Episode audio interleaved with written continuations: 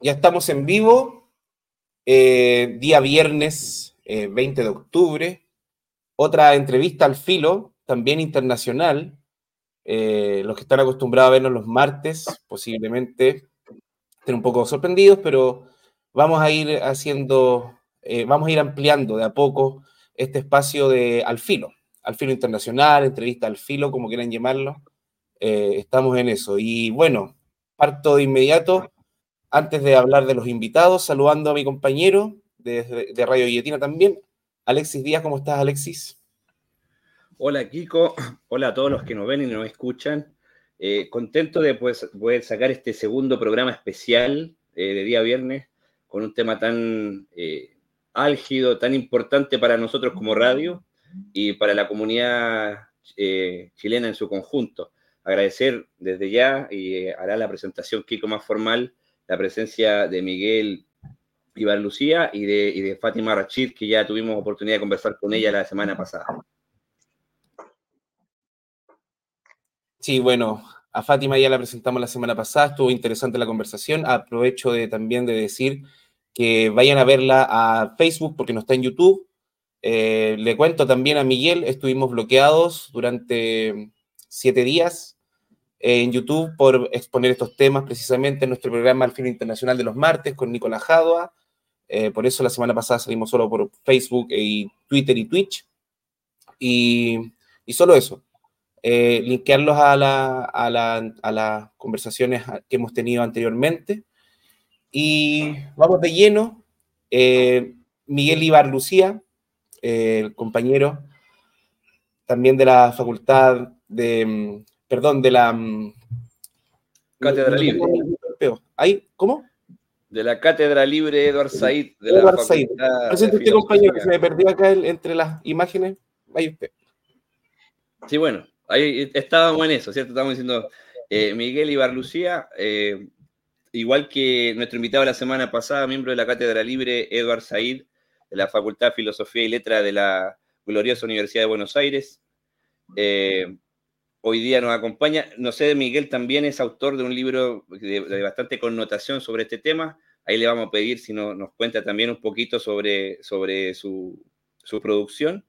Eh, y Fátima, que ya decíamos la semana pasada, una compañera activista de, de, la causa palestina en la República Argentina, miembro, es parte integrante de la Federación ayúdame con el nombre completo, Fátima, de la Federación Argentina de Solidaridad, con el Pueblo Palestino. Con el pueblo palestino. Eh, eso es, eso es. Entonces, bueno, le damos la palabra, no sé si... Eh, perdón, diga. del comité...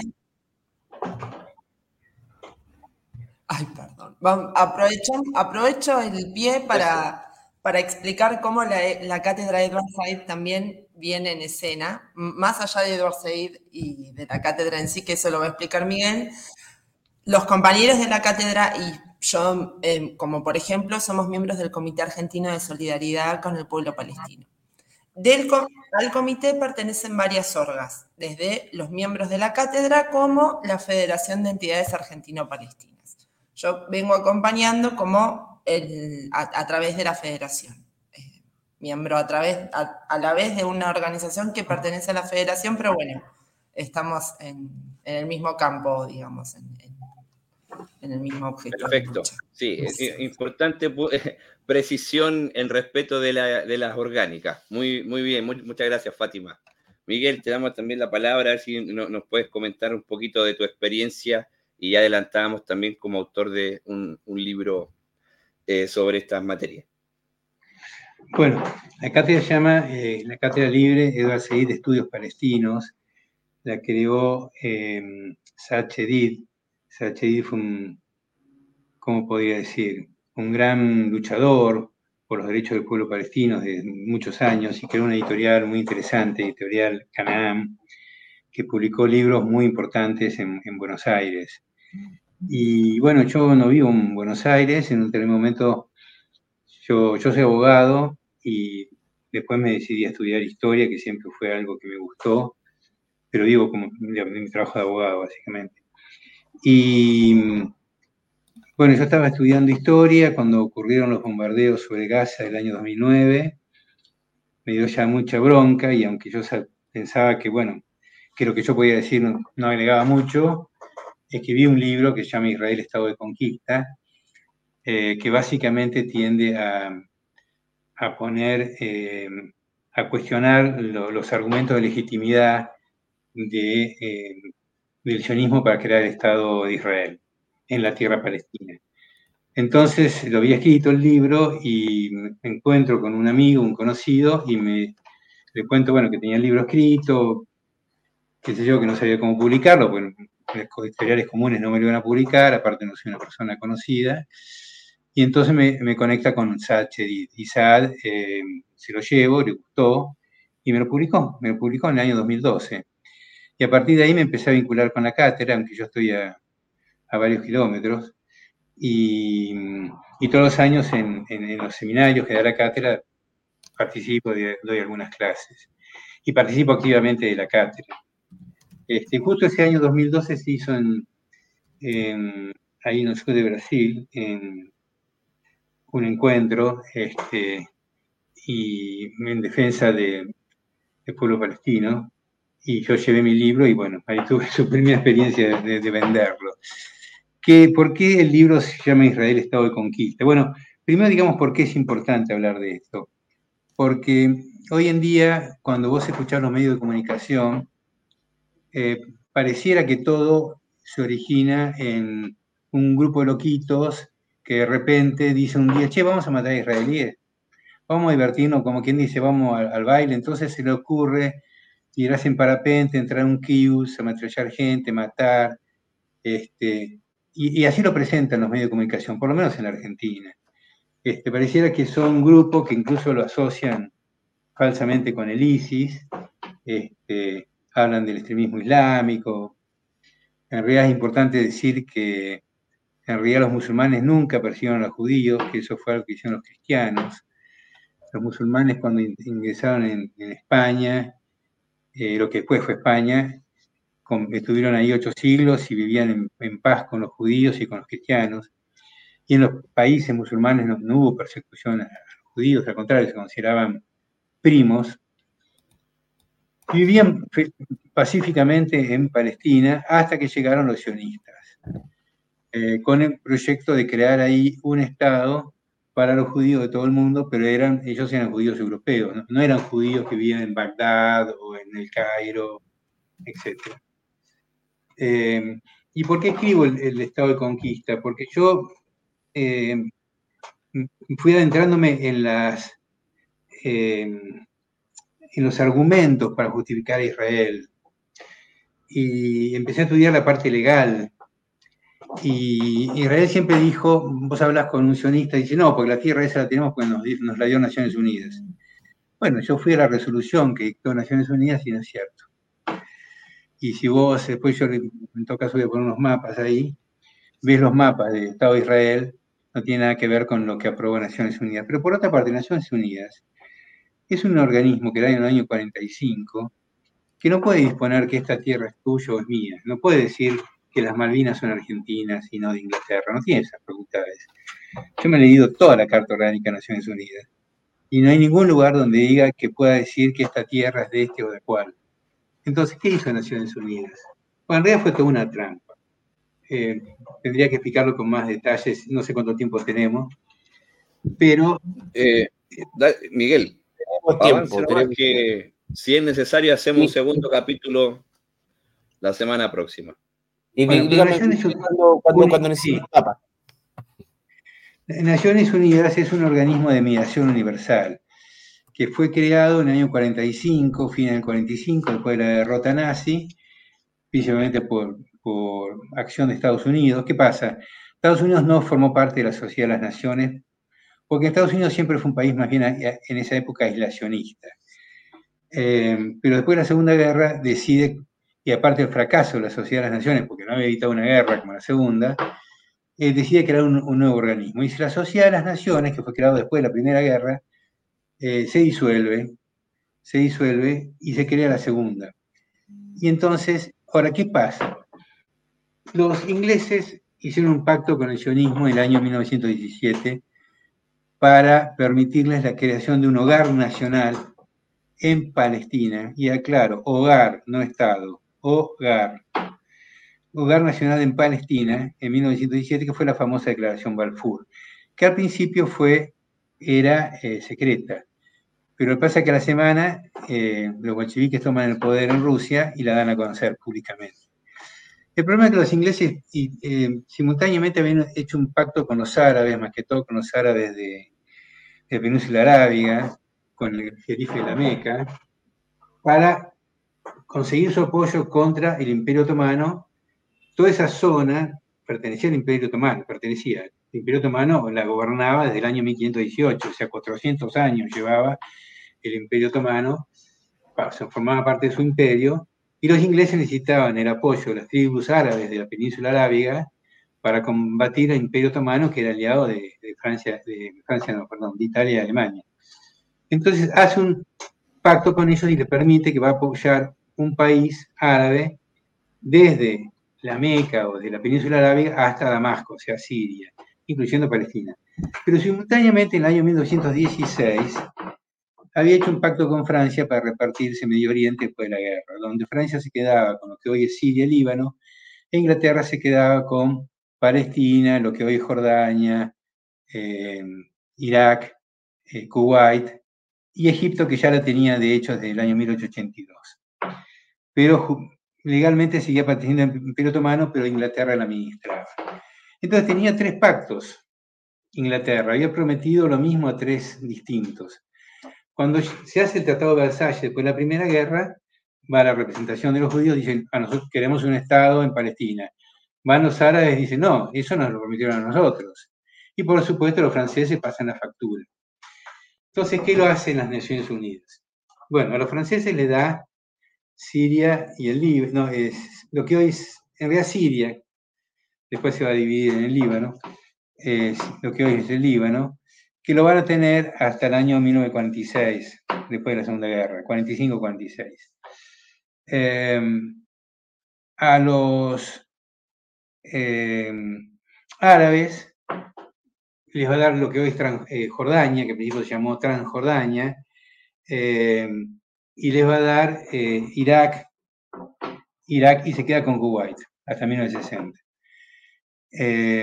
y y se queda con Palestina, pero la Sociedad de las Naciones va a aprobar un estatuto del mandato sobre Palestina, o sea, se va a crear un régimen, en vez de colonias, porque Estados Unidos se había opuesto con Wilson al sistema de colonias, van a crear una figura, los mandatos. O sea, ellos consideraban que los países del Imperio Otomano, los pueblos del Imperio Otomano, eran eh, pueblos que no se podían gobernar a sí mismos eran incivilizados. Por lo tanto, tenían que ser gobernados por una potencia civilizada. ¿Cuáles? Inglaterra y Francia, obvio. Y entonces crean el mandato británico sobre Palestina, que el territorio el territorio que hoy es Palestina, Jordania, Franja de Gaza y todo ello. Antes de que empiece el mandato, los ingleses dividen Palestina y crean el Emirato de Transjordania, del otro lado del río Jordán. Em, si quieres poner alguno de los mapas que yo te presenté para que se vea un poquito claro. Em, bueno, esto, si bien después lo vamos a ver bien, eh, todo lo que está en verde y, rosa es lo que fue el mandato de Palestina. Y de acá, de este lago, el lago Tiberíades, citado en los Evangelios, hasta el Mar Muerto, Ustedes ven el cursor mío, ¿no? Corre el río Jordán. Entonces, el río Jordán, para el, oriente, crean el Emirato de Transjordania, donde ponen a un hijo del jerife de la Meca y al otro lo ponen en Irak. Y en este lugar les queda a ellos, si lo puedes achicar un poco, eh, todo esto verde y, y rosa. Achicar un poquito más, por favor.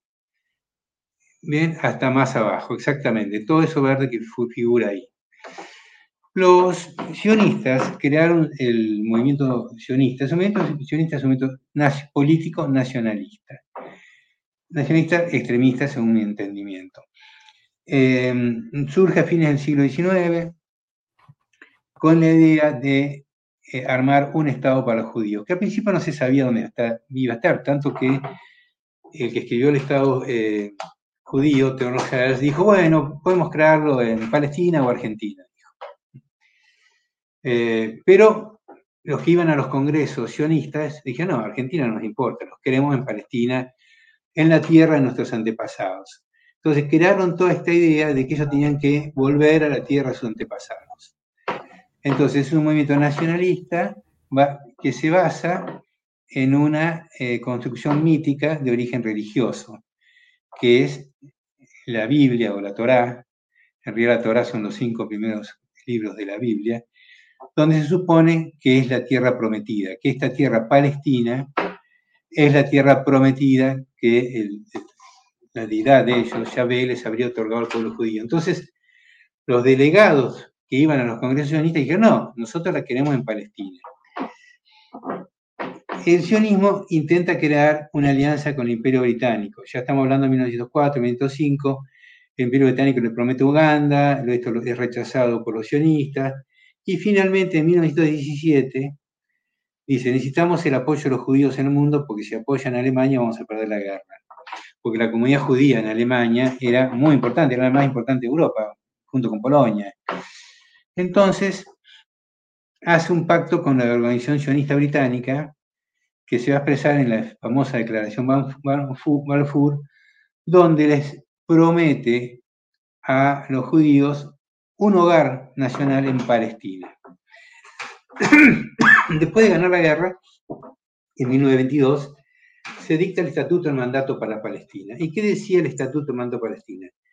Que se reconocía a la agencia eh, judía para producir la migración a Palestina. O sea que los judíos de Europa podían ir a Palestina e instalarse ahí y crear el hogar nacional judío.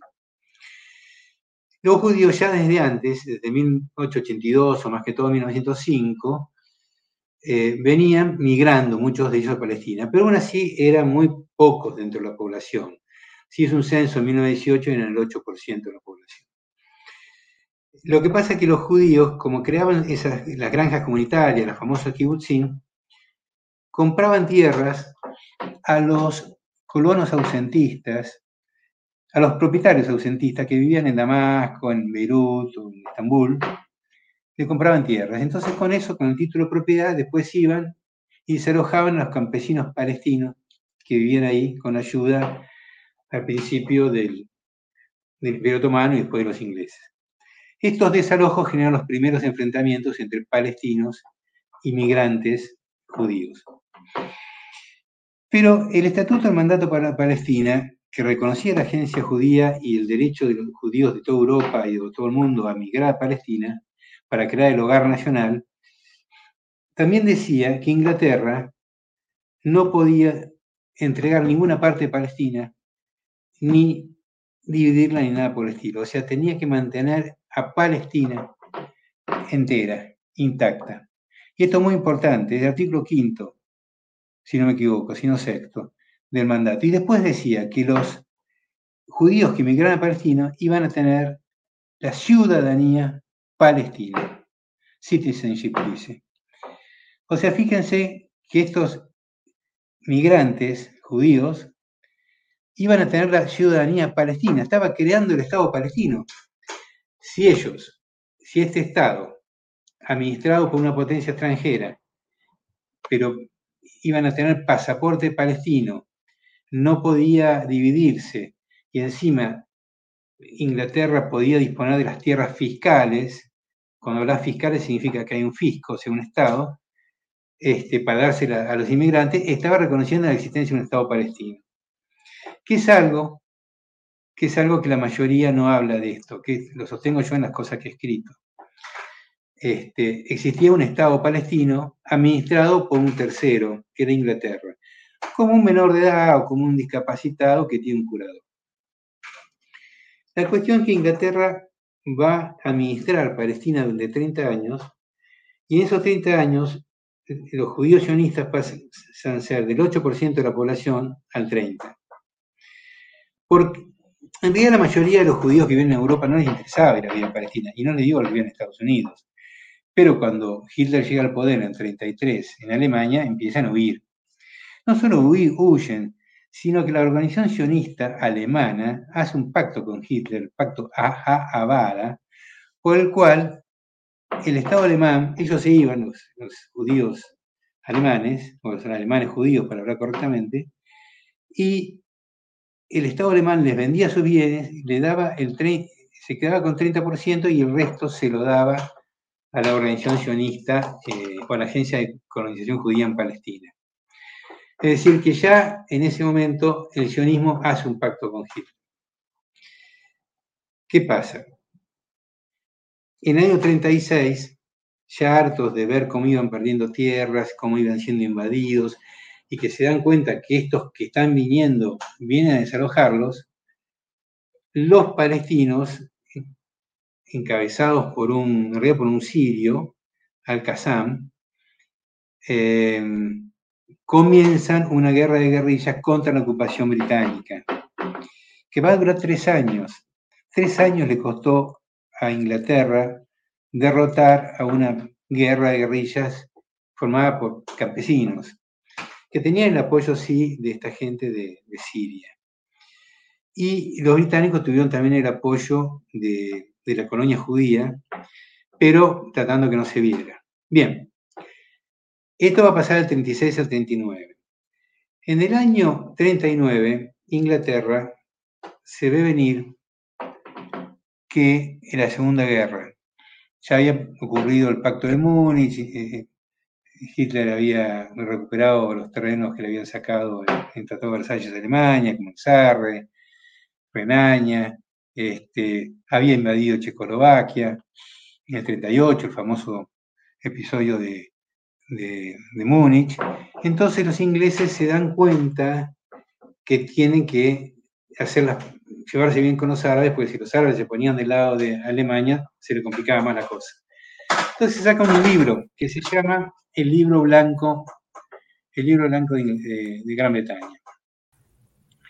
Y en ese libro ellos dicen que bueno, que el hogar nacional judío ya está constituido, que no es un Estado, que no se van a vender más tierras a, los judíos inmigrantes, o sea, cuando digo judíos en realidad tenemos que hablar de judíos sionistas, ¿no? que es lo correcto. Porque había eh, judíos en Palestina que no eran sionistas, que no estaban de acuerdo con, que era un Estado ahí. Bueno, y que solo podían ingresar en Palestina 15.000 por año. Entonces, esto va a producir una ruptura en el movimiento sionista, que ya estaba dividido en dos partidos, y dice, no, Inglaterra nos, traicionó. Y se van a formar dos agrupaciones armadas eh, sionistas, una llamada el Irgun y otra se llama la banda Stern, que van a comenzar a hacer eh, acciones terroristas contra Inglaterra. La primera de ellas es el asesinato del cónsul inglés en el Cairo y después distinto tipo de acciones. Entran realmente en un conflicto armado directamente con Inglaterra. Los otros, los que eran más bien el, laboristas, se identificaban como laboristas, que en realidad eran nacionalistas, pero más moderados, no moderados en su nacionalismo, sino en sus métodos, van a decir, bueno, busquemos el apoyo de Estados Unidos. Y en 1942 van a hacer en el Hotel Biltmore, en Nueva York, un congreso del sionismo donde directamente van a pedir la transferencia de los árabes. La palabra transferencia es un eufemismo para decir la expulsión, ellos piden el apoyo de Estados Unidos para expulsar a los árabes de Palestina y crear ahí el Estado, Estado judío para todos los judíos del mundo. Termina la Segunda Guerra. Miguel. Sí. Una, pregunta ahí. ¿Cómo, podríamos explicar o, cuál sería para ti eh, las principales motivaciones que para aceptar, por ejemplo, eh, Estados Unidos el patrocinio de este proyecto, para ponerlo en diplomático como proyecto? Es que Estados Unidos no lo había eh, patrocinado todavía. Eh, claro, por eso, ¿por qué, por, qué, crees tú, o si nos puedes contar, por qué, por qué van a buscarlo, digamos? ellos van a buscar el apoyo de Estados Unidos, donde hay una comunidad judía importante, entre ellos había un juez de la Suprema Corte, Alexis Brand, eh, Alexis no, se llamaba de Brandeis, no me acuerdo si el nombre, no sé por qué Alexis, un tal que se llamaba Brandeis, eh, quizás se llamaba Alexis, no me acuerdo, Brandeis, un tal Brandeis, que era juez de la Suprema Corte, y había un movimiento sionista importante, pero esos no se iban a vivir a Palestina, hay gente adinerada que se iban a vivir al desierto, pero apoyaban las acciones de los sionistas de Palestina. Eh, pero el gobierno de Roosevelt no, no apoyaba eso, ¿eh? no apoyaba eso. En realidad, recién después de la muerte de Roosevelt va a venir, y parcialmente, el apoyo al Estado sionista. Pero ellos hacen este congreso en el Hotel Billmore, ahí en, Nueva York. Eh, termina la guerra y los dos grupos estos de más extremistas entran en un enfrentamiento total con Gran Bretaña, incluso vuelan el hotel, eh, había un hotel donde, el hotel donde funcionaba toda la administración británica, muy, muy grande, y lo vuelan, ponen, ponen unas bombas y vuelan un tercio del hotel y mueren como 110 personas. Esto lo hizo el señor eh, Menachem Begin, que después fue primer ministro de Israel, en 1977 y entran en un conflicto armado directo con Gran Bretaña, que bueno, no podía rendirse. En Gran Bretaña siempre había apoyado el proyecto sionista, pero tampoco podía rendirse frente a estos grupos.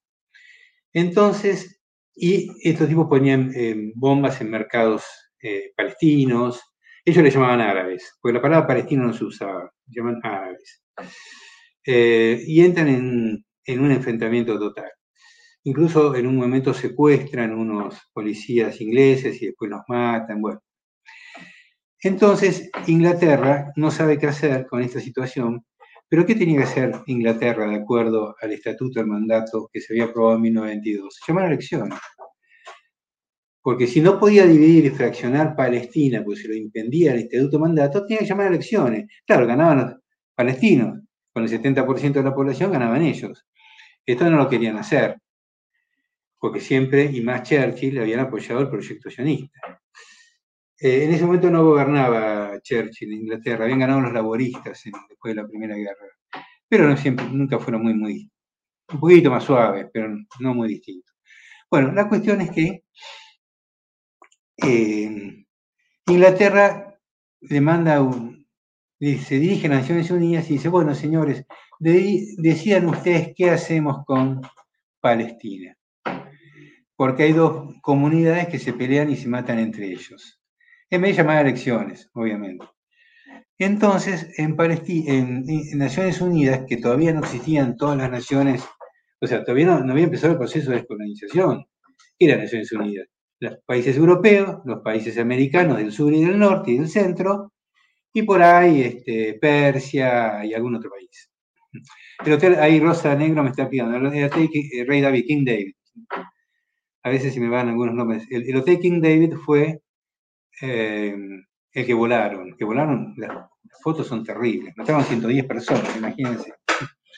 Entonces, eh, Inglaterra se dirige a Naciones Unidas, y Naciones Unidas, hegemonizado por Occidente, crea una comisión llamada UNSCOP, United Nations on Palestine, Council on Palestine, y la UNSCOP, después de viajar a Palestina, Líbano, qué sé yo, en Palestina bueno, ¿qué pasa con los palestinos? ¿Quién es el representante político de los palestinos? Lo a elegir los ingleses, porque cuando los ingleses eh, hacen su gobierno en 1922, ellos dicen, bueno, eh, eh, el representante de los palestinos va a ser el mufti de Jerusalén. Lo ponen ellos al frente. Y el mufti de Jerusalén, que para peor había viajado en 1938 a ver a Hitler, por lo tanto se lo acusaba de nazi, el tipo había dicho, bueno, el enemigo de mi enemigo es mi amigo, y fue a verlo a Hitler. Entonces, el Monte de Jerusalén dijo, nosotros no recibimos a la Comisión de Naciones Unidas porque esta tierra es nuestra. No tenemos nada que hablar. Por supuesto que los sionistas la recibieron, en el Líbano también, y entonces esta comisión va a presentar un dictamen dividido proponiendo la partición de Palestina en dos estados. Ahora sí, poneme de vuelta el mapa, por favor. No, el otro, el otro el más, eh, el más precario, que es una foto, no, el otro, el otro. Este. La Comisión de Naciones Unidas, si lo puedes achicar, te agradezco. Va a decir, bueno, queremos, vamos a crear dos estados, ¿ves? Palestine Plan of Partition, dice. A los árabes, como decían ellos, les damos todo lo que está en rosa, que es Galilea Occidental, Cisjordania, o sea, eh, e, esto que eh, los, sionistas llaman Judea y Samaria, que en realidad es la verdadera tierra prometida, y Gaza. ¿Ven? Gaza era mucho más grande que ahora. Esto va a ser el Estado palestino. Y a los judíos le vamos a dar Galilea Oriental, porque había muchas colonias, todo esto que es que da al mar, entre ellos la, ciudad de Haifa, el principal puerto, la ciudad de Jaffa, una ciudad árabe en su 90%, dicen, bueno, esta ciudad árabe queda dentro del Estado judío, pero va a ser gobernada por los árabes. Y todo esto al sur, que nunca tuvo que ver con la tierra prometida, que es Idumea. ¿Por qué? Porque dándole Idumea, si lo chicas un poco más, si lo chicas un poco más, le daban al Estado eh, judío una salida al Golfo Pérsico. Entonces, acá nunca, nunca vieron los, los hebreos, ¿no? Pero bueno, eh, e, esto tenía que ver con otros intereses. Entonces le dicen, bueno, vamos a crear dos estados. Y a los judíos le daban el 54, que era el 30%, le daban el 54% del territorio, y a los palestinos, que estaban ahí de toda la vida, qué sé yo, que eran el 70%, le daban el 45% del territorio. Y el otro 1% era Jerusalén. Y lo que dice Naciones Unidas es, bueno, Jerusalén va a ser una ciudad autónoma, dependiente de Naciones Unidas, con su propio alcalde elegido por la población, que tiene una población más o menos equivalente entre, árabes palestinos y eh, judíos. Eh, y esta, esta ciudad va a, va a, depender directamente de Naciones Unidas. Bueno, cuando dicen esto, los eh, sionistas dicen, sí, no estamos de acuerdo, lo aceptamos. Y los palestinos, los árabes palestinos, dicen, no, ¿cómo? Esto es nuestro territorio, ¿por qué le vamos a entregar esto que son el 30% de la población? Para nada. Esto es, eh, se aprueba por Naciones Unidas esta resolución el 29 de noviembre de 1947. Pero en realidad la resolución, el dictamen de la comisión era dividido, porque había una propuesta de crear una federación, o sea, no dos países y un Estado federado. ¿Quiénes hicieron esa propuesta? Los países europeos, Persia, la India y Yugoslavia, que ya está medio peleada con la Unión Soviética. Bueno, o peleada del todo, no me acuerdo exactamente. Esos tres países, Yugoslavia, Irán y la India, recién independizada, imagínense, eh, hace tres meses independizada, van a proponer una federación, pero va a quedar en minoría. Entonces, los colonos sionistas dicen, sí, nosotros aceptamos la resolución de Naciones Unidas. Es decir, todo el mundo lo toma como si Naciones Unidas hubiera tenido facultad para dividir Palestina, la cual es una mentira inmensa como un camión con doble acoplado. Pero las bandas armadas o las milicias armadas judías se van a largar, inmediatamente, primero, conquistar Jerusalén, o sea que no aceptaban la resolución de Naciones Unidas, a conquistar desde acá se ve el cursor mío, alargarse a conquistar Jerusalén. Acá hay unas montañas.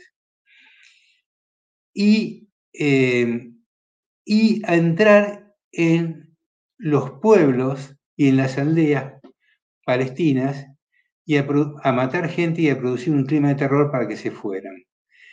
Y así es como entran en un año más o menos en 400 aldeas palestinas y logran desalojar a los palestinos que huyen para no ser matados. El 9 de abril de 1948 hubo una matanza famosa que se llama Deir Yassin, con doble S Yassin. Entraron en un pueblo a 18 kilómetros de Jerusalén que vivía en paz en ese momento con los judíos sionistas y de las 1.500 personas matan por lo menos 150, otros hablan 250. Este, los habitantes de ese pueblo salen huyendo, esto se transmite por la radio y la mayoría de los aldeanos que vivían en las distintas aldeas de, de Palestina salen huyendo y corriendo para no ser aniquilados. Y todas esas aldeas, en orden de 400, más otras 10 ciudades, entre ellas Haifa, Jaffa, Acre y varias otras, van a ser conquistadas por las milicias judías. Mientras Inglaterra mira para el cielo. Eh, esto empieza en diciembre de 47, se va a prolongar. Mientras tanto, ¿qué hacía Naciones Unidas? Porque la resolución 181 de Naciones Unidas decía que ese plan de partición lo tenía que aplicar el Consejo de Seguridad. Y entonces el Consejo de Seguridad nunca lo, aplica. Entonces Naciones Unidas llama a una asamblea o a una reunión, no me acuerdo, del Consejo de Ciudad o de la Asamblea, no me acuerdo bien, para tratar el tema el 14 de mayo de 1948. Ese mismo día se reúnen 41 organizaciones judías sionistas en Tel Aviv, que está por acá, y declaran el Estado, el Estado judío. Declaran el Estado judío. Entonces, ahí es donde se produce el cambio en Estados Unidos, porque los que lo que proponía el cuerpo diplomático de Estados Unidos era que, que Palestina pasara a ser un fideicomiso dependiente de Naciones Unidas, con lo cual tenían que mandar tropas para evitar los enfrentamientos. Pero ese día, Art, em, el, MacArthur se llama el sucesor de Roosevelt. Roosevelt había muerto poco antes. Eh, MacArthur. MacArthur, ¿no? Sí. Cambia, hace un giro político y reconoce el Estado de Israel. ¿Y saben quién más reconoce? La Unión Soviética. ¿Y quién más? Sudáfrica, que todavía, obviamente todavía gobernada por los blancos, y dos países de América Latina, Guatemala y Uruguay. Esos dos países habían integrado la Comisión de Naciones Unidas que había propuesto la partición. O sea, cinco países, solamente cinco, reconocen al Estado de Israel. Los países árabes vecinos tenían la presión de sus pueblos para intervenir e evitar que los sionistas se apoderaran de toda Palestina, pero no podían ingresar porque eso significaba declarar la guerra a Gran Bretaña. Pero cuando Inglaterra reconoce al Estado palestino, eh, eh, al Estado, Inglaterra no, cuando estos cinco países reconocen el Estado judío, los estados árabes vecinos deciden ingresar finalmente para evitar, evitar que los judíos sionistas se apoderaran de toda, de toda Palestina.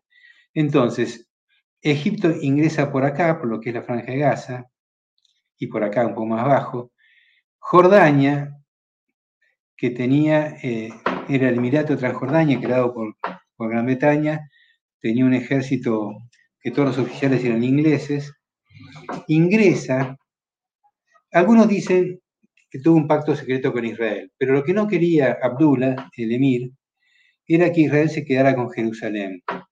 Entonces va a ingresar y acá en Jerusalén se van a dar los principales enfrentamientos para evitar que Israel, e, e se quedara con Jerusalén y con los sitios eh, religiosos históricos que hay en Jerusalén.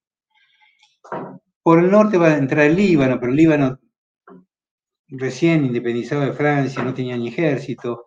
Por acá va a entrar Siria, Irak, pero la verdad que no tenían ni ejércitos organizados. Entonces, ingresan el 15 de mayo del año 48. Eh, y acá hay una cosa muy importante, porque cuando ustedes lean la literatura sionista a favor de Israel, ellos van a decir, apenas nosotros constituimos un Estado, nos invadieron los estados árabes vecinos a nosotros. Esto es una mentira. Y esto hay que tenerlo muy claro. No invadieron, ellos no invadieron el Estado judío, invadieron Palestina que pertenecía al pueblo palestino. Esto es muy importante tenerlo en claro. A mí me lo dijo, yo cuando presenté mi libro acá en, mi ciudad, está en primera fila el presidente de la Asociación Israelita de acá, ¿no? Y fue lo primero que me dijo, que apenas nosotros declaramos Estado de Israel, nos invadieron los Estados árabes. Y dije, no, señor, no invadieron. no invadieron a Israel, entraron en Palestina. Entraron en Palestina para evitar que eh, los judíos sionistas se quedaran con, todo, con toda Palestina. Pero estos países acababan de salir de lograr la independencia, no tenían buenos ejércitos. La cuestión que la guerra empieza en mayo, en julio se declara un, se hace por la presión de las potencias extranjeras, se hace una tregua y se reinicia la guerra en octubre y la gana Israel.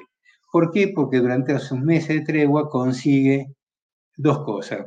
No solo el apoyo financiero de la comunidad judía de Estados Unidos, sino también ametralladoras que le va a proveer Checoslovaquia. Checoslovaquia estaba bajo dominio soviético, o sea que Rusia apoya abiertamente al Estado de Israel. Pero en Jerusalén, el rey Abdullah da una batalla, eso hay que reconocérselo, para evitar que Israel se apoderara de Jerusalén Oriental. Es decir, que Israel se va a apoderar de, se va a apoderar de Jerusalén Occidental, pero todos los monumentos históricos religiosos están en Oriental. ¿De cuáles hablo? Estoy hablando de la mezquita de Aqsa, las planadas de las mezquitas, estoy hablando del Monte de los Olivos, estoy hablando del Gólgota, estoy hablando de la iglesia de la entidad de Jesús, y estoy hablando del famoso Muro de los Lamentos, que supone los judíos es una parte del segundo templo, eh, el templo que construyó Herodes, eh, destruido en el año 70. Bueno, eh, digo suponen porque algunos dicen que no es, pero bueno, no me voy a meter en ese tema que no lo conozco con profundidad. La cuestión es que Israel logra apoderarse de Jerusalén Occidental y en Jerusalén Oriental queda en manos del Emirato de Transjordania. Pero lo que ustedes ven en este mapa, lo que ustedes ven en rojo, es lo que Naciones Unidas proponía que fuera el Estado judío. Y lo que ustedes ven en rosa más en naranja es lo que proponía que fuera el Estado árabe, como le llamaba en la resolución 181. Sin embargo, todo lo que está en naranja es lo que Israel ganó en la guerra del 48, incluyendo todo Galilea Oriental. Y la franja de Gaza, que fíjense qué grande era, porque tenía esta pata acá, quedó reducida a este, esto pequeño. ¿Por qué? Porque acá quedó el ejército de Egipto. Y acá el ejército de Jordania. Los demás países fueron derrotados. La cuestión es que más o menos en febrero o marzo del 49, los países árabes llegan a un armisticio, no a un plan de paz, a un armisticio con Israel, que había logrado armar un buen ejército, había logrado el apoyo de, de, Checoslovaquia, de, la comunidad judía de Estados Unidos y de otros países, y había logrado finalmente apoderarse del 78%. ¿sí? El Plan de Naciones Unidas le daba el 55% del territorio, eh, ellos se apoderaban del 78%. Por lo tanto, cuando alguna vez un defensor de Israel le digan, a nosotros la tierra nos la dio las Naciones Unidas, ustedes díganle, bueno, comparanos mapa, hermano, y puede hablar. ¿Ok? Toda esta zona que ustedes ven acá y todo esto que está al norte era 99% población árabe. 99% población árabe que no pudo ser conservada ni siquiera para, o al menos, unirse al Líbano. La cuestión es que se produce un impas, un armisticio, pero no un tratado de paz definitivo. Y los palestinos que habían huido para evitar eh, ser asesinados. Muchos se van a Cisjordania, a la los pobladores de, Jaffa, esta ciudad que está acá, fíjense cómo está en naranja, iba a ser parte del Estado árabe, huyen a la franja de Gaza, o sea que viven desde el año 48 refugiados en la franja de Gaza, y otros se van a Jordania, a Siria, Líbano, Egipto, incluso a, Qatar o a Kuwait. Y queda un statu quo todo y un enfrentamiento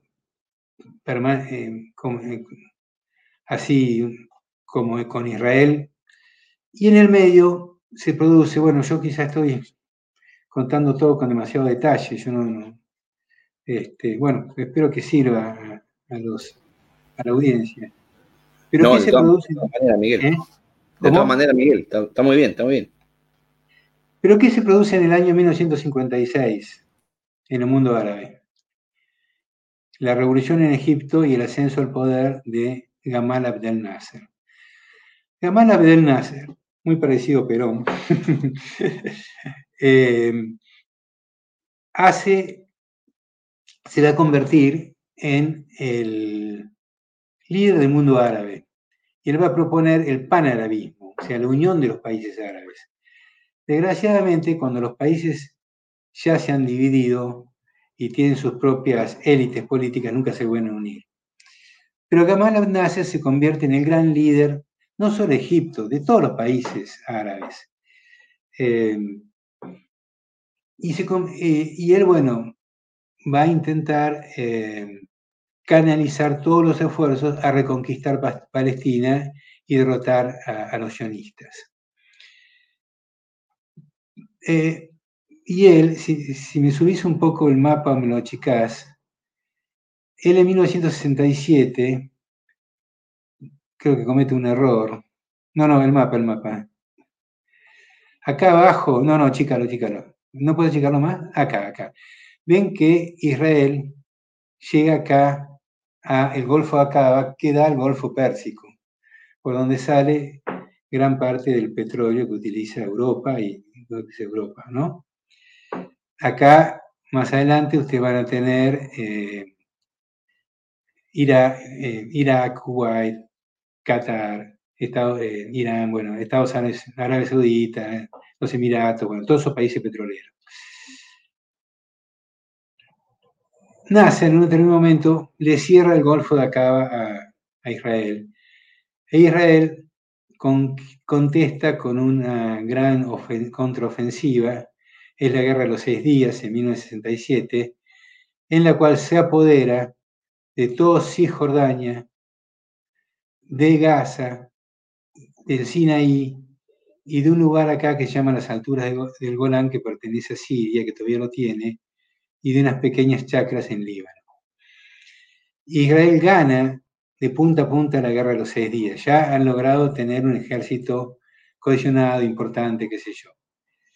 Eh, yo me acuerdo que volví a casa del colegio y leí el titular del diario La Nación, del diario La Razón, y le digo a mi madre, che, hay una guerra ahí en, no sé, en Medio Oriente. Sí, bueno, mamá me desembuchó todo el discurso sionista, que durante mucho tiempo me convenció hasta que empecé a escuchar la otra, la otra campana. Eh, los pobres judíos que nos mataron los nazis, que les dieron un pedacito así de tierra, que ahora se lo quieren sacar, bueno, todo ese discurso. La cuestión es que Israel se apodera de Cisjordania, donde todavía la tiene hasta el día de hoy, y de la Franja de Gaza, y de Jerusalén. Pero ahí la comunidad internacional no le va a reconocer, la mayoría de la comunidad internacional hasta el día de hoy, no va a reconocer el derecho de Israel a tener estos territorios, ¿ok? Del punto de vista jurídico, ni la Unión Europea, ni, ni, Estados Unidos, ni eh, Argentina, ni, el resto de países de América, y por supuesto los países africanos, y etcétera, no le van a reconocer ese derecho a Israel. Pero en 1980 Israel va a declarar a Jerusalén, que ahora sí la tiene en sus manos, la capital única e indivisible del Estado de Israel. Pero esto no se lo reconocen ni Naciones Unidas, ni la Unión Europea, en fin. Justamente los países que llevan su embajada de Tel Aviv a Jerusalén están reconociendo eso tácitamente. Entre ellos, lo que hizo Trump, o parcialmente lo hizo, y algunos, creo que, no sé si Honduras y algunos otros países, muy pocos. Israel eh, va a controlar estos, estos territorios y se va a producir una nueva una nueva migración de palestinos que huyen de estos territorios ocupados por Israel, que ahora se llama, si la, la, primera, eh, a ver, en la conquista de Israel del 78% y de todo eso, la llamamos Nakba, al-Nakba, la catástrofe. Sí, la catástrofe que vive el, pueblo palestino en el año 48. Esta nueva, la año 67, le han puesto nombre al-Naksa, que no me acuerdo, no me acuerdo bien qué quiere decir, pero ¿por qué? Porque muchos palestinos que están acá huyen hacia Jordania. Este, Israel mantiene su, su, dominio y en este momento está gobernado por los laboristas o el partido Mapai y empieza a implantar colonias, o sea, crear barrios financiados por el Estado de Israel en territorio palestino, que es lo que están hasta el día de hoy, y que es el principal obstáculo al famoso plan de los dos estados, que es un cuento. Y esto constituye un crimen de guerra desde el punto de vista de la Cuarta Convención de Ginebra, eh, que prohíbe en su artículo 49 eh, que un país que conquista territorios ajenos en una guerra traslade población propia a esos territorios conquistados. Artículo 49 de la Convención de Ginebra. Es un crimen de guerra. Pero Israel lo empieza a hacer, y lo empieza a hacer con los laboristas, que suponían que eran socialdemócratas. Y lo va a seguir haciendo cuando llega al poder la derecha en el 77, y lo va a seguir haciendo hasta el día de hoy. Bueno, poneme el tercer mapa, si sos tan amable, el otro. este. Hoy Cisjordania está en estas condiciones. Lo que está en verde son los lugares donde viven los palestinos. O sea, Israel tiene el dominio militar de todo, incluso y principalmente del río Jordán, porque la casa abastece de agua. Los palestinos así como que viven en estos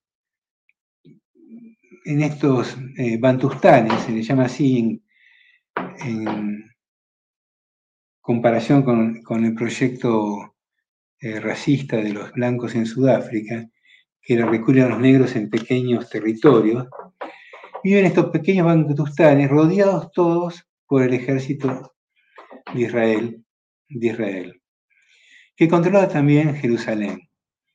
¿eh? Esa es la situación actual. Todo esto que ven acá está poblado de colonias, de colonos israelíes, que la mayoría de ellos son de ultraderecha, ultra-religiosos, y que son los que entran constantemente en conflicto con los palestinos y asesinan a palestinos, qué sé yo. Eh, acá, te está, acá está explicando, esto es Israel, ah, esto sí, acá todo esto está controlado por Israel y acá hay una pequeña población palestina este, en frontera con Jordania, en Jericó y el puente Allenby, que es por donde entraron los ingleses en 1917. Bueno, ¿qué hace Israel? Vive bajo ocupación y toma la mano de obra palestina para trabajar en las fábricas israelíes. Hasta que, bueno, en el año 1964 se forma la Organización de Liberación de Palestina, en el extranjero, obviamente, que empieza a hacer atentados terroristas, bueno, violentos, tomar aviones, en, fin, el, atentado, el asesinato de los seis atletas israelíes en las Olimpiadas de Múnich, todo eso, y utiliza como base eh, Jordania. Hasta que el rey de Jordania dice, no, esto me, va a llevar una guerra con Israel, los, los echa y terminan yéndose a, terminan siéndose el Líbano. En el medio, eh, Israel en el año 1982 invade el Líbano, porque justamente los palestinos desde el Líbano, eh, bueno, acá está mal, el Líbano está en, otra parte, eh, está al norte de Israel. Desde el Líbano tiraban bombas, cohetes, qué sé yo, entonces Israel invade el Líbano, donde va a estar 18 años, hasta que va a ser expulsada por Hezbollah que es una guerrilla islámica que antes no existía, que se va a formar justamente para echar a los israelíes del, Líbano. Eh, Israel va a estar 18 años en Líbano, como dice. En 1986-87, los jóvenes israelíes, bajo control militar que viven acá en la Franja de Gaza y también, digo no, en Cisjordania y también en la Franja de Gaza, comienzan una sublevación contra los soldados israelíes a tirarles piedras, que es la famosa intifada. Y va a generar un gran, porque son chicos jóvenes, 13, 14 años, va a tener un gran efecto mundial y va a poner el tema palestino en los medios de comunicación del mundo, que lo habían tapado. Entonces, en Israel se va a ir imponiendo eh, una, un grupo que dice, bueno, lleguemos a, un arreglo de paz con los palestinos, no podemos vivir así siempre en guerra. Y en, 1992 llegan a los acuerdos de Oslo, que firman en 1993, que en realidad no le daba nada a los palestinos. Era prometía iniciar un proceso de paz. Pero aceptan la creación de la Autoridad Nacional Palestina, pero no de un Estado palestino. Y la Autoridad Palestina lo que tenía que evitar era que los palestinos hicieran actos violentos contra los israelíes. Pero no, no reconoce un Estado palestino, nada por el estilo. Y a partir de ahí aparece la Autoridad Nacional Palestina con sede en Ramallah, este, con Yasser Arafat al frente.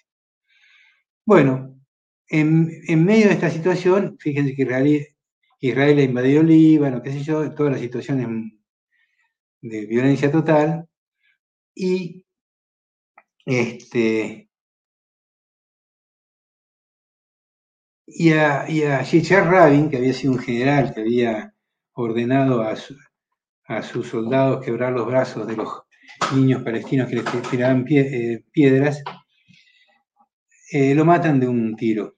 En Israel, ¿quién? Un, judío, un israelí, un israelí judío, lo mata de un tiro con obvia complicidad estatal, porque dicen que estuvo cuatro horas debajo de unas escaleras esperando el momento, bueno. Lo, matan de un tiro y entonces llaman a elecciones. ¿Y quiénes ganan las elecciones? Los que se oponen al acuerdo de paz. ¿Quién? El señor Benjamín Netanyahu, el mismo que gobierna ahora. La cuestión que es de ahí hasta, mil, hasta el año 2000, Israel está en manos de la derecha, después vuelve el laborismo al gobierno, intenta un acuerdo de paz que no, llegan, después vuelve la derecha al gobierno, y en, en el año 2005 Israel decide retirarse la franja de Gaza. Es decir, bueno, dejamos la franja de Gaza en manos de los palestinos. Ellos ocupaban la franja de Gaza y habían establecido colonias ahí. Bueno, levanta las colonias y deja, pero ¿qué hace? La cerca. No, nosotros nos vamos, nos retiramos. Queda cercada por aire, mar y tierra. Eh, o sea que los palestinos que viven ahí viven en una cárcel. No pueden salir, no pueden irse si no es con permiso israelí. Y lo único que tienen en contacto con no Israel es, son 13 kilómetros con Egipto. El famoso, donde está el famoso paso de Rafah. Es decir, que Israel básicamente va a eh, retirarse, pero mantener el control de la franja de Gaza. Y en la franja de Gaza va a surgir una organización armada, dos, que ya tienen características islamistas, porque la OLP y otros grupos palestinos eh, armados eran laicos, eran laicos, este, no, no, no, no eran islamistas. Sí, eran musulmanes, pero no, no hacían una, justificación islámica de la guerra. En cambio, estos grupos islamistas que surgen en la Franja de Gaza sí son grupos islamistas. Uno se llama la Shia Islámica, que son chiitas, por lo tanto tienen más conexión con Irán, y otro es eh, Hamas, que son una rama de los hermanos musulmanes, un grupo que nació en Egipto en 1925. Eh, bueno, a partir de ahí, periódicamente, eh, Hamas y la Acción Islámica entran en conflicto con, Israel, todos ustedes ya lo conocen, los, estiran cohetes, los bombardeos de, Israel de 2009, 2014 y, y el actual. Y la Autoridad Nacional Palestina queda digo, el Cisjordania queda bajo control de la Autoridad Nacional Palestina que la maneja la OLP, que ha renunciado a la, eh, a la lucha armada. Ahora, la OLP, o la Autoridad Nacional Palestina, reconoce el Estado de Israel, pero Israel no reconoce el Estado palestino.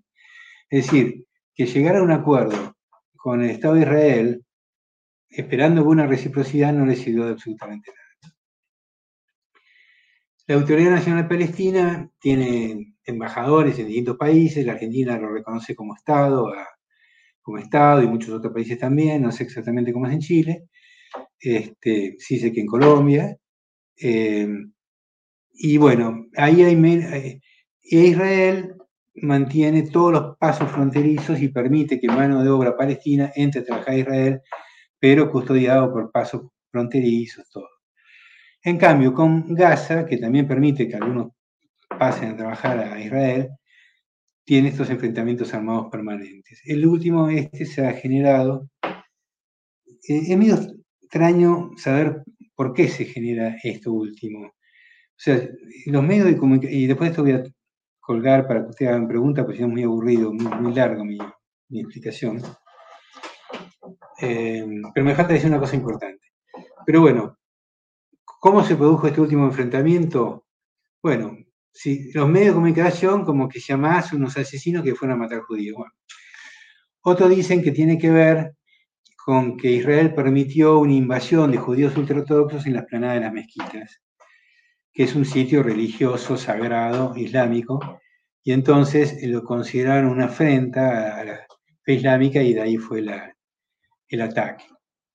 Eh, no sé cuál es la verdad exactamente, pero sí sé que muchos otros enfrentamientos tuvieron alguna, algunos este, desencadenantes de este tipo.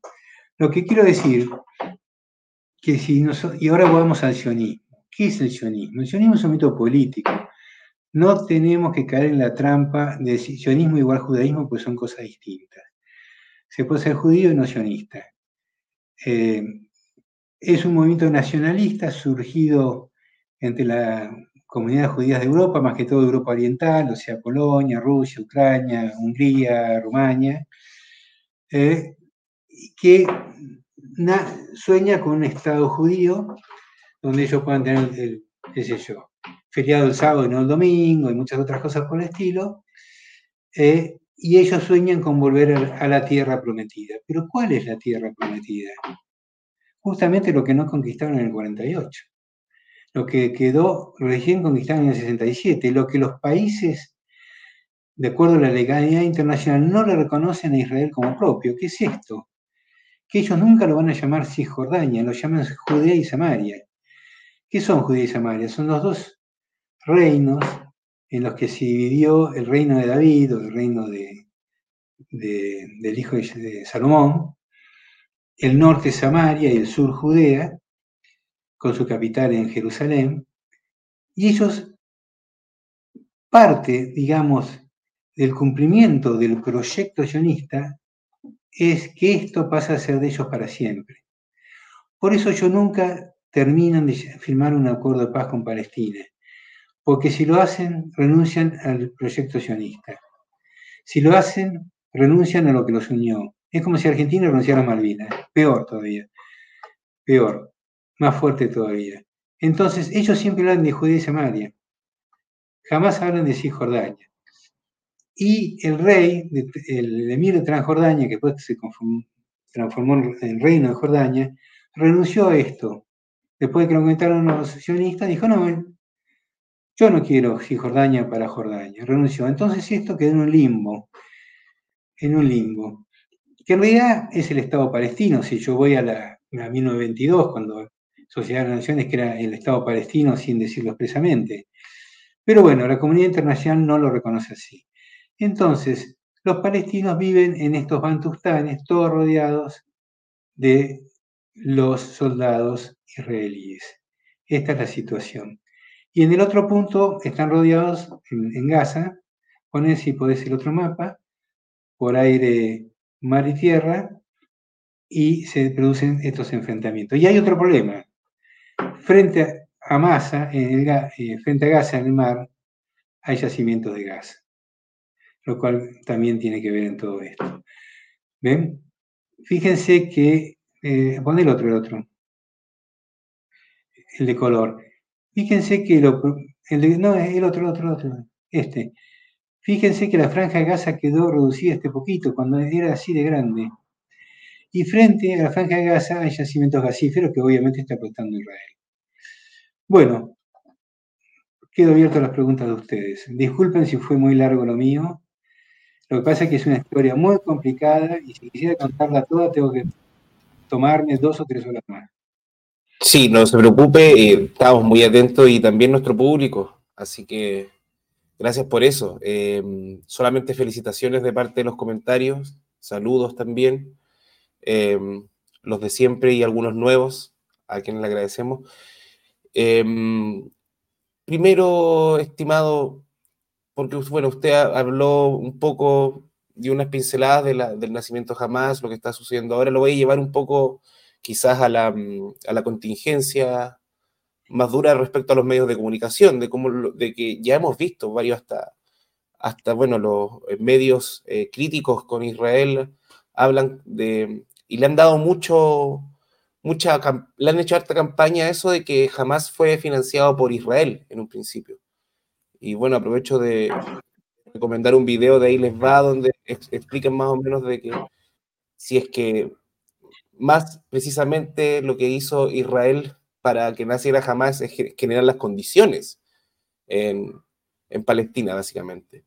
Em, quiero que nos hable de eso y también eh, cuál es la postura, si tiene una postura crítica o no, con Mahmoud Abbas, con, la Autoridad Nacional Palestina, que se han visto quizás un poco, en un momento se, mostraron bien poco críticos y bien eh, aceptando casi todas las condiciones que, que, que impone que impone Israel. Eh, eso, estimado. Y corríjame todo lo que haya que corregir, soy ignorante en el tema.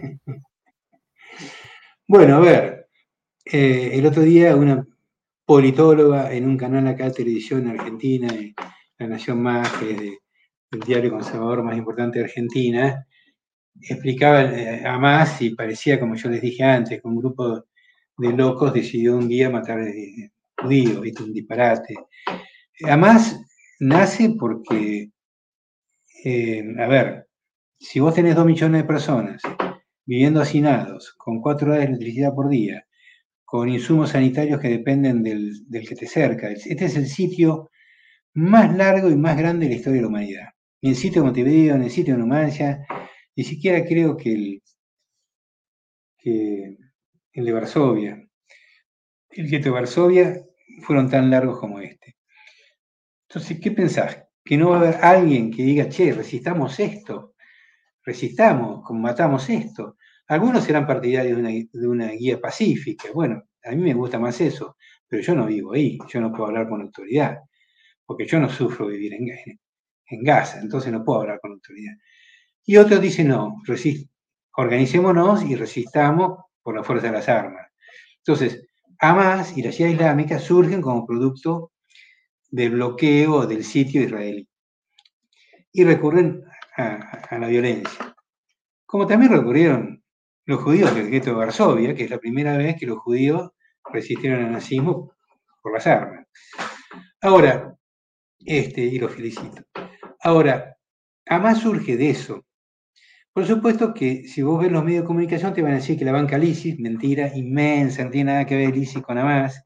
Hamas es una rama de los hermanos musulmanes eh, el ISIS es más bien chiita o no, no, es sunita creo, pero no tiene nada que ver. Eh, además existe antes que el ISIS, mucho antes que el ISIS. Eh, la Shia islámica sí puede tener relación con Irán porque son chiitas, pero además no tiene nada que ver. Y siempre te van a decir que Irán les provee de armas. Ahora yo les pregunto a ustedes, si Gaza está cercada por aire, mar y tierra, y los 13 kilómetros que tiene con Egipto también están cercados por un gobierno de Egipto, de Egipto aliado a Estados Unidos e Israel. ¿Cómo, cómo hace Irán para proveerles de, de misiles, como dicen, o de armas? Yo la verdad que no lo entiendo. Este, obviamente es fabricación local, con algunos elementos, no, no entiendo la parte técnica, pero son unas tantas tonterías que se dicen. Hamas surge, a ver, yo esto quiero que quede claro. Hasta 1917, que entran los ingleses en Palestina, judíos, musulmanes y cristianos vivían en paz. ¿Ok? Los judíos vivieron en paz en todos los países islámicos. La ciudad de Tesalónica, en, el imperio otomano, que está en el norte de Grecia, tenía una ciudad muy importante, estaba formado por los judíos huidos de España cuando los echaron los, los reyes católicos, 30% de población judía vivían en paz, los judíos eran la mayoría, muchos de ellos consejeros de los sultanes otomanos, y al final la liquidaron esa ciudad. ¿Quién? Los nazis. O sea, no los musulmanes. Este, el 30% de Bagdad era judía, y después de todo este lío, muchos judíos de los países árabes se fueron a vivir a, Israel. ¿Por qué? Porque se sintieron odiados por su vecino. Entonces, esto, primer punto, los musulmanes nunca presionan a los judíos. segundo, esto es una reacción al bloqueo o al sitio. Este, esta es la primera pregunta. Después me preguntaste por Mahmoud Abbas. Bueno, Mahmoud Abbas fue elegido presidente de la Autoridad Nacional Palestina en el año 1906, creo.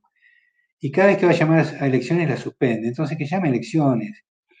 Claro, no, no, puedes estar 17 años sin renovar el mandato popular. Y, no, y la suspende en alianza con Israel, porque tiene miedo que las gane más. Esta es la verdad. Entonces, yo no lo quiero Está bien, por lo menos con esta política de alianza con Israel evita que los bombardean y la maten gente. En ese sentido, se puede decir que es práctico. Pero eh, tratando de negociar con Israel nunca va a conseguir nada. Y nunca va a conseguir nada por lo que yo les dije. Porque Israel no puede renunciar a Judea y Samaria, o sea, Cisjordania o West Bank o margen Ribera Occidental, como le quieren llamar, eh, Estados Unidos le llama el West Bank, o sea, Ribera Occidental. Otros le llaman Cisjordania. Y otros, los, eh, israelíes le llaman Judea y Samaria. No puede renunciar porque forma parte del mito constitutivo del Estado de Israel. ¿Ok? Entonces, y, y tampoco va a desalojar a 800.000 colonos que puso ahí y que le financió las casas para darle eso a los palestinos porque para llegar al, acuerdo de los dos estados, Israel tendría que renunciar a Cisjordania, sacar 800.000 personas y darles una vivienda en el otro territorio, ponerla, y esos, esos judíos hoy tienen un partido político que están formando parte de la alianza que tiene Netanyahu. Y tienen muchísimo poder político en Israel. Tanto que tiene un partido propio que hace alianzas de poder. Entonces, yo particularmente mm, simpatizo, no voy a decir soy partidario porque no soy nadie, pero simpatizo con lo que proponen algunos, que es el Estado plurinacional, laico, plurinacional, eh, plurireligioso y pluricultural en toda Israel-Palestina, donde convivan em, judíos, musulmanes y cristianos, y drusos. Pero bueno, esto es muy difícil de lograr, implica un cambio de mentalidad muy, muy grande. Hay algunas personas que lo proponen como única salida, pero también es muy difícil porque el odio mutuo es inmenso durante 75 años y se hace muy difícil la convivencia.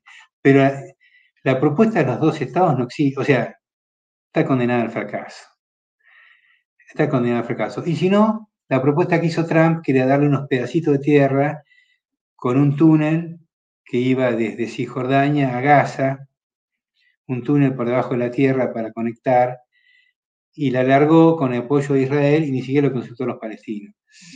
Este, Pero eso no va. Yo creo que la propuesta de los dos estados está condenada al fracaso. Eh, que la única solución sería una solución a los Sudáfrica. La convivencia de distintas comunidades étnicas, culturales, religiosas, que tienen que aceptar la existencia del otro. Pero para esto falta mucho.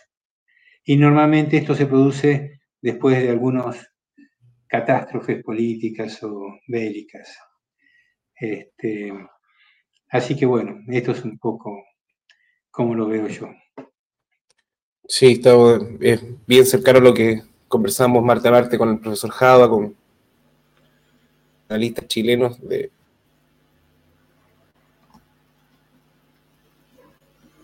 Bueno, ¿qué otra, ¿alguna pregunta que haya hecho la audiencia?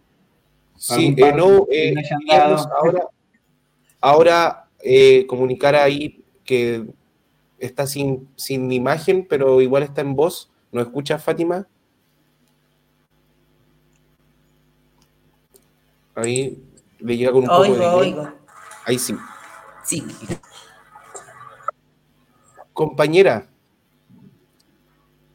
eh, eso, quería saber si eh, se escucha con delay, pero igual lo voy a seguir hablando. Em, eh, tu opinión em, sobre también quizás la Autoridad Nacional Palestina, em, sobre, las soluciones que, se plantean, también, o, la cercanía que se puede llegar a una solución, o cercanía o lejanía con la solución. Bien. Em, bueno, acompaña, la opinión mucho acompaña lo que explicó Miguel, eh, de, su explicación muy rigurosa y elocuente de este proceso de colonización de un territorio por implantación de colonos. para, y para lograr eso, lo que el régimen de apartheid israelí, que es lo que es hoy en día, está dispuesto a caer en crímenes de lesa humanidad como el genocidio o la limpiecidio. Este proceso, toda esta, toda esta historia que explicó Miguel, del lado de Palestina implicó refugiados, muerte, diáspora, pobreza. No, no tener derecho a ejercer soberanía para el caso de Palestina, llámese autoridad o Estado, para la ciudadanía no humanos, desde los medioambientales hasta acceso a la educación o trabajo, porque cuando decimos que los palestinos son mano de obra en, Israel, es mano de obra de tercera, cuarta categoría. Y es tan nefasto como tienen armado el sistema que son mano de obra barata, los colonos están ocupando la tierra ancestral de estos mismos palestinos que son refugiados y que muchas veces, pues burocracia de régimen de apartheid, que lo que buscó en algún momento fue reemplazar o deshacerse de esta población nativa, muchas veces van a trabajar sin autorización. Y esto los deja mucho más a merced de la arbitrariedad de los soldados. Porque recordemos que Israel no tiene eh, una población civil para ofrecer, son todos reservistas llámense los colonos de Cisjordania, que Miguel muy bien describió, como los, los pseudo-cosmopolitas de Tel Aviv o Haifa, que también son reservistas. Entonces, partiendo ya de la génesis de Israel formalmente, a través de la Asamblea General de la ONU, que solo recomienda, de repente se toma como decisión su recomendación para crear estos dos estados, en los que su propia eh, composición territorial, sobre todo para Palestina, es rara para que puedan constituirse y como un país por personas, ni de movimiento, ni de bienes. Tampoco tiene servicios consulares a los que prestarle a su diáspora. Pues yo, nieta de palestinos, mi, abuelo es, de Cisjordania, es de Ain Yabrud, desde el norte de Ramallah. Es lo que la retórica y hegemónica considera Judea y Samaria lo que Dios, el nuevo Mao, cuando llegó a Argentina tenía pasaporte de protectorado inglés de Palestina. Entonces, saliendo de que hay un montón de... Con el, sol con el dedo, nosotros no podemos caer en la teoría de los dos demonios. Porque no dejamos de hablar de, por un lado, un régimen de apartheid. Israel, hola, Oli, Oli. Sí, se pierde un poco, compañera. Pero. Estamos yendo. Sí, se escucha un poco cortado. o sea, a veces sigue bien y después se corta, pero igual se, entendió un poco el, punto, compañera. Eh, Alexis. Bueno, eh, bien. Ya, ahora sí, Bueno, lo último que, que había tratado de explicar. Sigo, Kiko, no sé qué. Cierro con esta idea y listo. No sé si hay algo que podemos profundizar luego, sí, tranquilamente. Ahora, ahora sí. Pero no sé ahora sí está más, más, estable. Ahora sí. Eh, para cerrar lo que querías decir.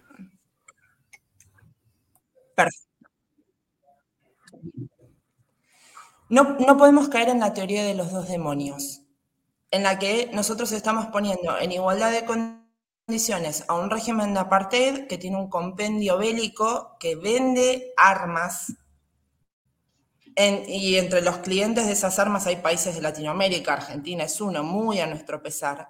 Y por el otro, una, millones de refugiados y de sociedad civil que no tiene ni siquiera derecho a la circulación libre en su propio territorio.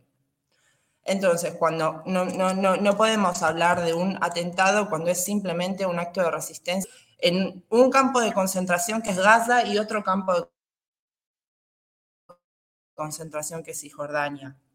Cuando nosotros vemos en, en, este panorama, que no es lo que nos dicen los medios, decimos, bueno, ¿hasta qué punto dos estados es una solución? Hoy en día, Palestina no sé cuántas chances tiene para concretar su, categoría de Estado. Pero por otro, según Amnistía Internacional, está haciéndose cargo de sus crímenes de lesa.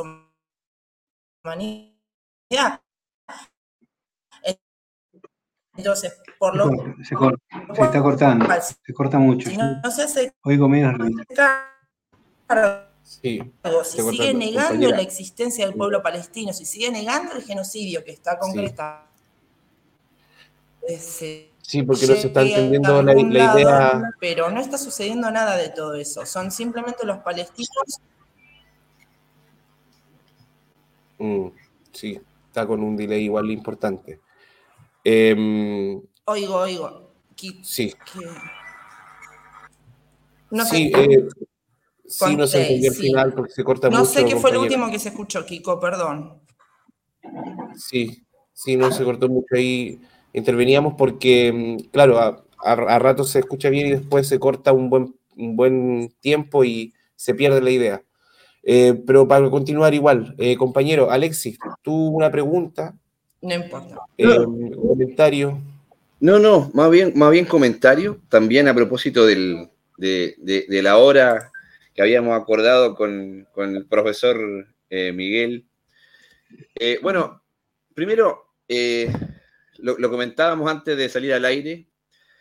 esta cátedra que nos da, que nos da Miguel, esta revisión histórica del, proceso, viene a engranar perfecto con, con, la charla que tuvimos la semana anterior, cuando hacíamos las reflexiones de la construcción de los mitos eh, de la narrativa, desde la, narrativa judía o sionista desde lo hegemónico, y el cómo se van construyendo eh, para el mundo estas, estas eh, verdades a medias, mentiras directamente también, y estos mitos que van justificando relaciones de poder y de, espacios o, de una estructura geopolítica mucho más compleja de lo que los medios de comunicación tradicional eh, pretende mostrar.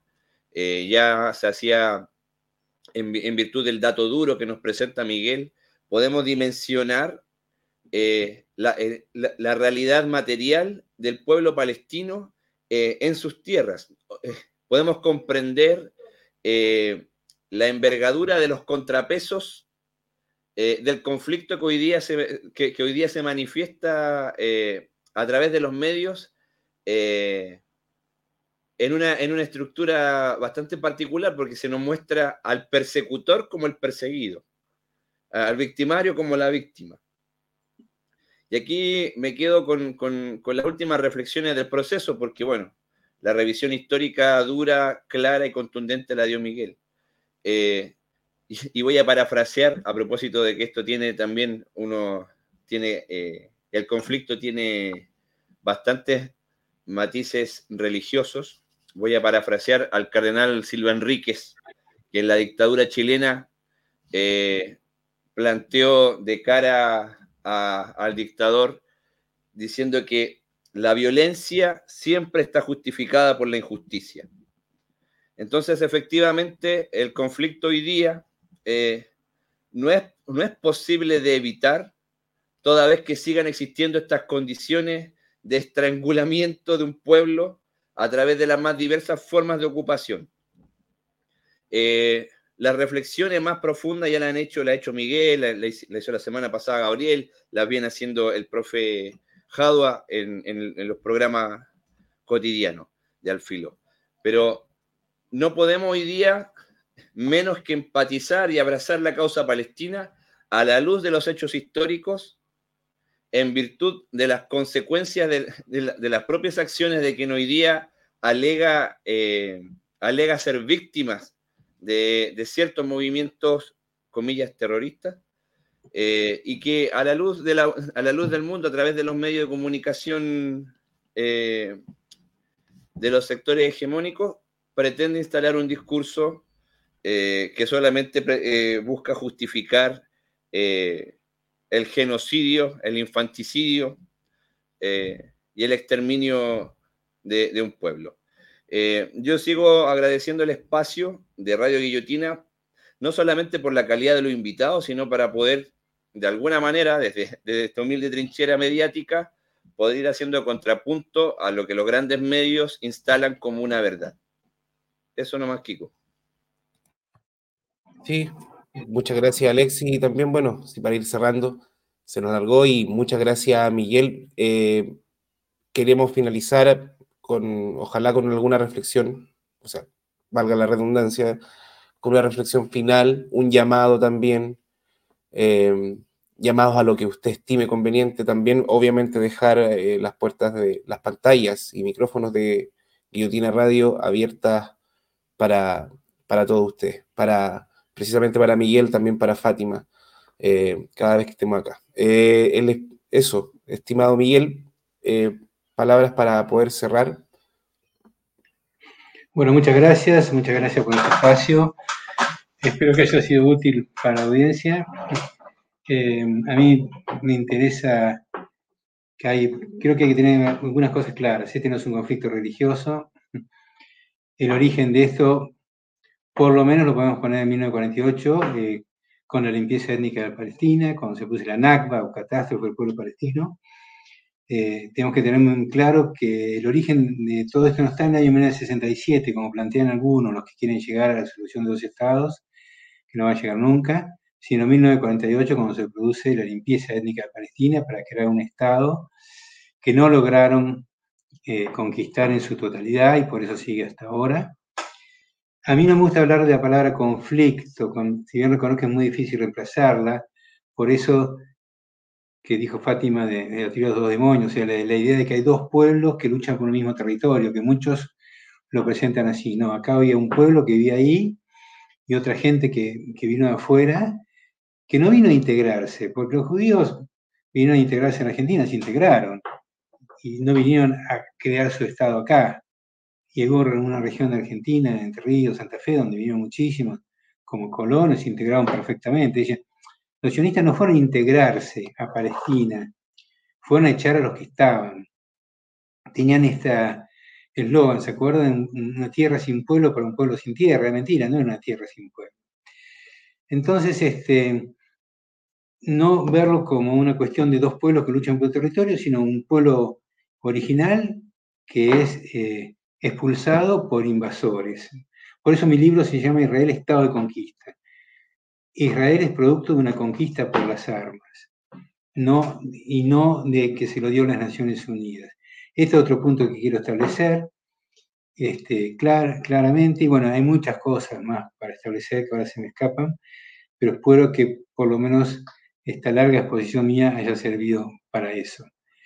Les agradezco esta oportunidad y bueno, que sigan, que tengan suerte y creo que lo fundamental en todo esto es esto que hacen ustedes, este, crear un espacio donde se pueda escuchar otra voz, otra campana este, a, los medios de comunicación que, bueno, que miente mucho, esa es la verdad.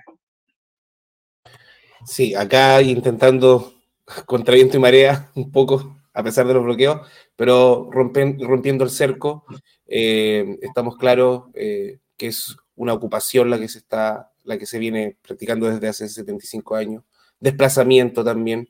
Eh, nosotros lo hemos comparado un par de veces y bueno, los hermanos argentinos yo creo que también lo deben tener un poco en la cabeza, que es lo que le pasa a los mapuches, que el Estado de Chile y el Estado de Argentina ocupó sus territorios sin, eh, ilegalmente, que es la palabra, ilegalmente, que es lo mismo que, pese a que estuvo eh, apoyado por, por, la ONU, es, es, ilegal, no hay, no hay, no hay, forma no hay otra forma de decirlo. Muchas gracias a todos los compañeros que siempre nos acompañan, Alejandro Pino, eh, los nuevos, Rosa Negro, eh, María Luz, eh, Historia, Relato y Relato TV. La compañera Fátima ya apareció. No sé si nos puede escuchar. Ahí está. No sé si nos quiere, antes de, irnos, unas últimas palabras cortito, a ver si se puede escuchar. Ya que estamos, tiene problema de conexión la compañera.